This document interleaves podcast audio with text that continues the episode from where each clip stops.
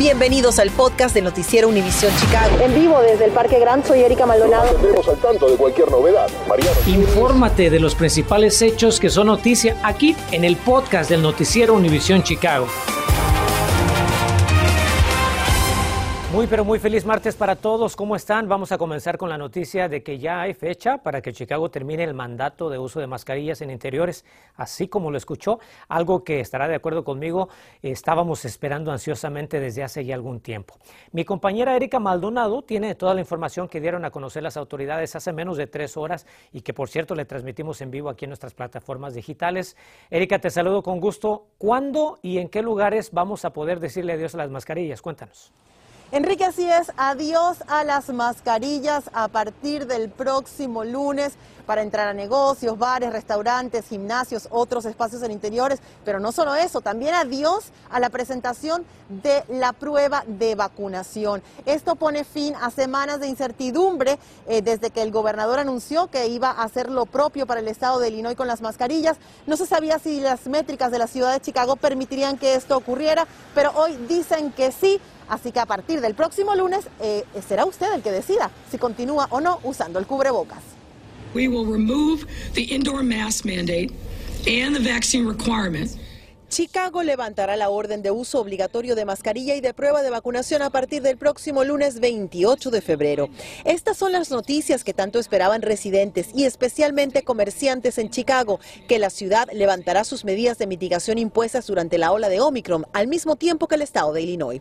Las órdenes han impactado duramente a miles de negocios en la ciudad. And for the bar and. Sé que estas órdenes han sido especialmente duras para restaurantes y bares pequeños, tanto para hacerlas cumplir como para sus ingresos, pero es gracias a ustedes que subimos el nivel de vacunación y mantuvimos a los residentes seguros, afirmó la alcaldesa Lori Lightfoot. En conferencia de prensa, autoridades de Chicago explicaron que desde la semana pasada, en promedio, tres de las cuatro métricas que monitorean se encuentran en nivel bajo y con la tendencia esta semana, la ciudad estará al nivel esperado para tomar esta decisión el próximo lunes. Las métricas que avalan estas decisiones están donde hemos querido que estén. Cuando la ciudad implementó ambas órdenes, estábamos en la ola de Omicron, variante más contagiosa y que se propagó rápidamente, explotando todas las métricas y poniendo más presión en el sistema de salud de la ciudad de Chicago. Los casos de COVID-19 siguen en disminución en la transmisión sustancial, pero siguen moviéndose rápidamente. Para que se dé una idea, en Chicago en estos momentos en promedio hay 283 nuevos casos diarios. La tasa de positividad es de 1.5% con 27 pacientes en promedio en los hospitales de la ciudad. Esto comparado con el pico de esta ola cuando registrábamos más de 10.000 casos diarios con una tasa de positividad mayor al 20% y unas 300 personas recluidas en los hospitales. También recordaron que las mascarillas se quedan con nosotros por un buen tiempo, en especial si usted se contagia con COVID, pues tras cinco días de cuarentena deberá utilizar utilizarlas por cinco días más. Y ante la pregunta de si la pandemia se terminó, la pandemia no ha terminado, pero lo mejor que podemos hacer es vacunarnos, incluso con este bajo nivel de transmisión, para que esto se convierta ahora en una endemia, es decir, que podamos convivir con el virus y seguir con nuestras vidas, concluyó la doctora Alison Arwady. Autoridades de salud le recuerdan que usted puede seguir utilizando la mascarilla si se siente más cómodo y así lo prefiere o si es lo mejor para usted y su familia.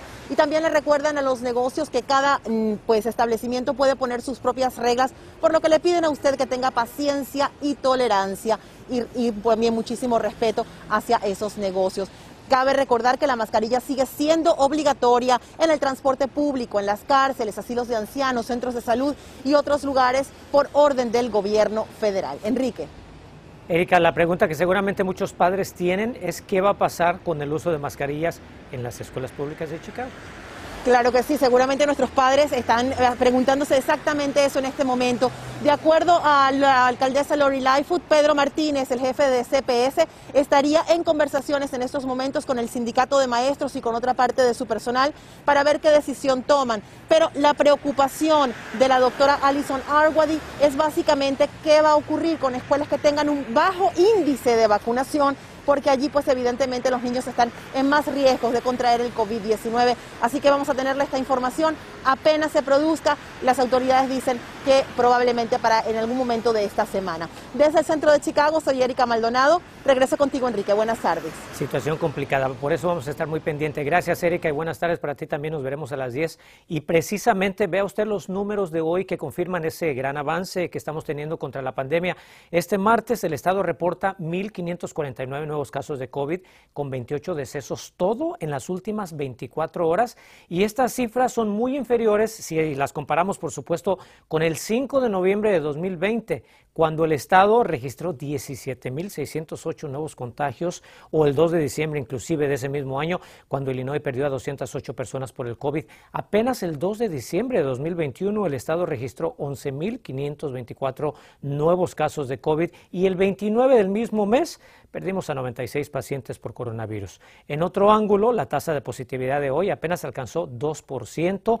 También esas son buenas noticias cuando el 4 de abril de 2020 llegó al 24% o apenas el pasado 11 de noviembre registró 17.3%. Así es que ahí vamos, poco a poquito. Sabemos que aún hay mucha confusión entre los padres de familia que tienen hijos en las escuelas públicas o privadas sobre si las mascarillas y si deben seguir siendo obligatorias o opcionales en los planteles educativos. Una de las preguntas que estábamos ahorita comentando con Erika. Por eso queremos invitarlo a la charla que vamos a tener con la doctora Juanita Mora. Va a ser este jueves, pónganlo en su calendario, a partir de las 6 de la tarde en nuestras plataformas digitales. Así es que si tiene alguna duda, por favor, envíenos su pregunta a nuestras redes sociales y la doctora Mora se va a encargar de responderla este jueves a partir de las 6 de la tarde. Vamos a hablar de esa advertencia del tiempo invernal que ha estado monitoreando muy de cerca nuestra meteoróloga Ligia Granados. Mi querida Ligia, saludos hasta casita. ¿Qué tan peligrosas van a estar las condiciones en las carreteras en las próximas horas? ¿Qué tal, Enrique? Muy buenas tardes, bastante peligrosas, así que si usted tiene que conducir, bueno, pues definitivamente hay que tomar muchas precauciones, o mejor, quedarse en casita hasta que mejore la situación, ¿verdad? Hoy hemos tenido un día sumamente ocupado, hemos visto de todo, desde lluvia fuerte hasta tormentas, incluso granizo, pero ¿con qué nos quedamos ahora? ¿Con lluvia o llovizna helada? ¿Con fuerte viento? ¿Áreas de neblina? Todavía algunas zonas inundadas y aire gélido que seguramente si ya salió lo ha sentido, bueno, pues nos va a traer sensaciones bajo cero. Como le mencionaba ya, la lluvia más intensa ha salido del área, pero todavía vemos algo de lluvia helada. Eso es sumamente peligroso, así que especialmente en condados al norte marcados con color morado es donde tenemos una advertencia de tormenta invernal hasta las 7 de la noche, pero el resto del área marcada en color blanco también corre riesgo de tener esas áreas de hielo negro, tramos resbalosos, calles, puentes, así que por favor en toda nuestra área, noreste de Illinois y noroeste de Indiana, no me baje la guardia porque ese hielo negro, que en realidad no es negro, sino es una delgada capa de hielo que nos da condiciones eh, que peligrosas, resbalosas en las carreteras, puede estar presente. Así que yo voy a volver con lo que nos espera porque todavía tenemos un resto de nuestro martes bastante, bastante complicado. Gracias por las recomendaciones, Ligia. Y fíjese que hay nueva información sobre ese devastador incendio de la mañana de ayer, también en Albany Park. Hoy, como ve en estas imágenes, eh, así luce, así luce el lugar y este martes trascendió que el edificio donde iniciaron las llamas en la cuadra 4300 Norte, calle Richmond, tenía orden de reparación de problemas eléctricos. Además, residentes desplazados por el fuego denunciaron basura acumulada en el inmueble, así como vecinos ruidosos y problemáticos. El siniestro también destruyó una cervecería y un gimnasio. A un mes del homicidio de la niña de 8 años, Melissa Ortega, en la villita, salimos a investigar si las promesas de mayor seguridad se han cumplido. Inquilina asegura que sus derechos fueron violados, incluso acusa al dueño de la propiedad de negarse a devolverle el depósito de seguridad. Una abogada nos dice qué hacer en estos casos y también nos explica cuáles son sus derechos como arrendatario. Infórmate de los principales hechos que son noticia aquí en el podcast de Noticiero Univisión Chicago. Fíjese que hoy se cumple un mes del asesinato de la niña Melissa Ortega en la Villita y nosotros le hemos dado seguimiento a esta historia. No solo hablamos con familiares, sino también con autoridades que se comprometieron a mejorar la seguridad para los residentes. Mariano Giles hoy investigó si esto realmente se ha logrado y si la comunidad ha visto algún cambio. Ni la lluvia ha podido lavar el dolor y la tristeza en la que ha quedado sumida la comunidad de la Villita desde el homicidio de la pequeña Melissa Ortega. Aún permanece en la 26 y la que el altar erguido en tributo a la niña de 8 años de edad que murió por balas asesinas que paradójicamente no estaban dirigidas a ella. De hecho, hoy se cumple un mes de aquella trágica tarde de fines de enero, cuando pandilleros rivales no tuvieron peor idea que resolver sus pleitos a los tiros, sin importar cuántas vidas inocentes podían llevarse en el proceso. Los dos presuntos responsables ya están bajo custodia de las autoridades y enfrentan cargos de homicidio en primer grado. Un repaso con los pormenores de la historia puede hallarlo en nuestra app Univision Chicago. Pero aquella vez también uno de los líderes religiosos de la comunidad pedía por la paz en el vecindario. Haz que Melissa sea la última niña que muere por violencia con armas de fuego en esta comunidad, rezaba el sacerdote. Las autoridades respondieron con promesas y compromisos de esos que generalmente quedan en la nada.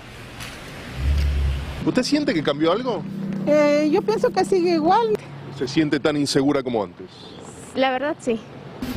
Por eso fuimos a buscar al concejal Michael Rodríguez para preguntarle qué se ha hecho en materia de seguridad, de qué nuevos recursos dispone la villita.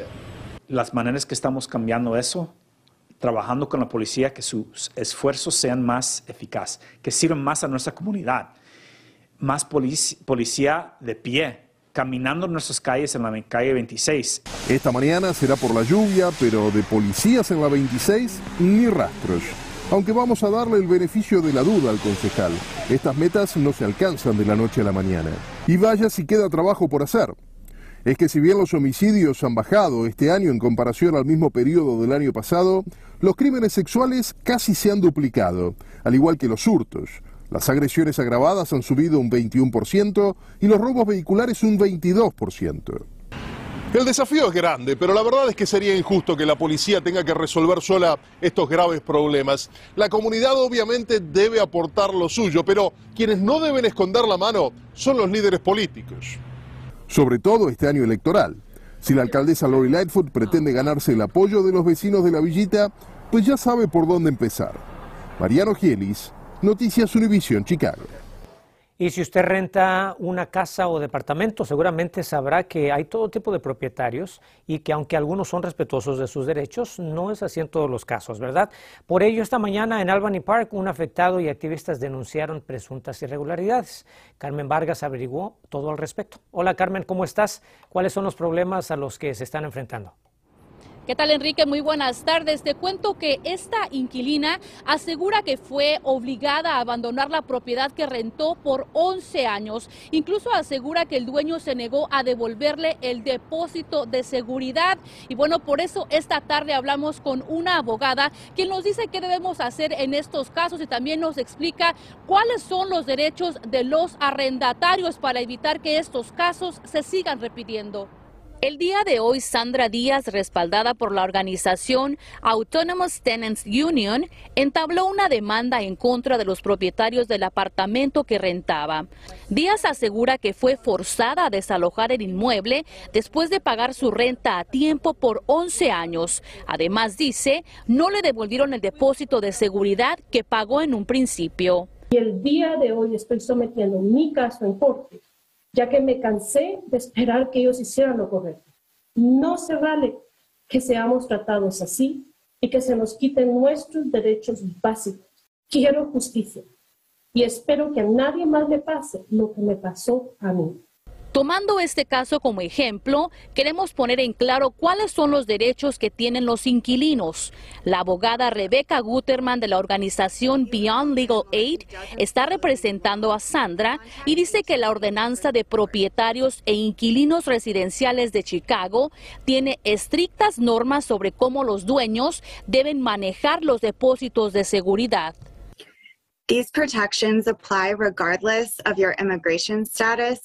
Estas protecciones aplican independientemente de su estatus migratorio, incluso si no tiene un contrato por escrito. La única excepción es si el propietario vive en su edificio y que haya seis apartamentos o menos. Durante el proceso de arrendar un apartamento, debe asegurarse que cuando pague el depósito por primera vez, el propietario debe darle un recibo. Si su propietario no le da un recibo, puede solicitar que le devuelva el depósito de seguridad de inmediato. El propietario también tiene que darle un documento donde le informe en qué banco guardará su depósito de seguridad. Si renta por más de seis meses, cuando el propietario le devuelva el depósito de seguridad, también deberá pagarle los intereses acumulados. Cuando se mude, el propietario debe devolverle su depósito de seguridad en un lapso de 45 días. El único dinero que puede negarse a devolverle es el monto de renta que usted adeude, si es que debe algo, y el dinero para reparar los daños que haya causado al apartamento. Pero incluso si hay daños al apartamento, no puede retenerle ningún dinero a menos que le dé una lista específica de las reparaciones y la cantidad que está reteniendo en un periodo de 30 días. Si no cumplen con esto, entonces deben devolverle su depósito de seguridad completo. Y bien, la abogada Guterman añadió que si el propietario se niega a devolverle el depósito de seguridad, el arrendatario tiene el derecho de demandarlo por el doble de ese monto. Para más información, comuníquese con el Departamento de Vivienda de Chicago al 312-742-7368. Esa es la información que tenemos por el momento. Ligia, regreso contigo al estudio. Le cuento que inauguran el programa consular de emprendimiento para mexicanas en el exterior. El Consulado General de México aquí en Chicago presentó el plan de asistencia que desplegará junto a la Cámara de Comercio Hispana de Illinois, Mujeres Latinas en Acción, UNAM Chicago y la Corporación de Desarrollo de Estrategias Económicas. Las participantes van a recibir mentoría y asesoría sobre emprendimiento de negocios o recursos útiles de desarrollo si ya tienen una pequeña empresa. Miles de estudiantes de CPS podrán asistir a la universidad sin importar si no tienen dinero para pagarla. Ya le contamos qué gran sorpresa recibieron y lo mejor es que pronto van a sorprender a miles de estudiantes más.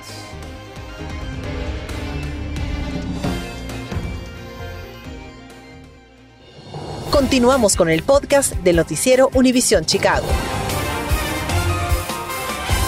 Esta tarde nos queremos despedir con una maravillosa noticia. La Fundación Hope Chicago sorprendió hoy a los 1.600 estudiantes de la Academia Benito Juárez con becas completas para ir a la universidad. Esta misma semana otras cuatro secundarias de CPS recibirán una sorpresa similar para un total de 4.000 becas universitarias. Gracias por escuchar el podcast del noticiero Univisión Chicago. Puedes descubrir otros podcasts de Univisión en la aplicación de Euforia o en univision.com diagonal podcast.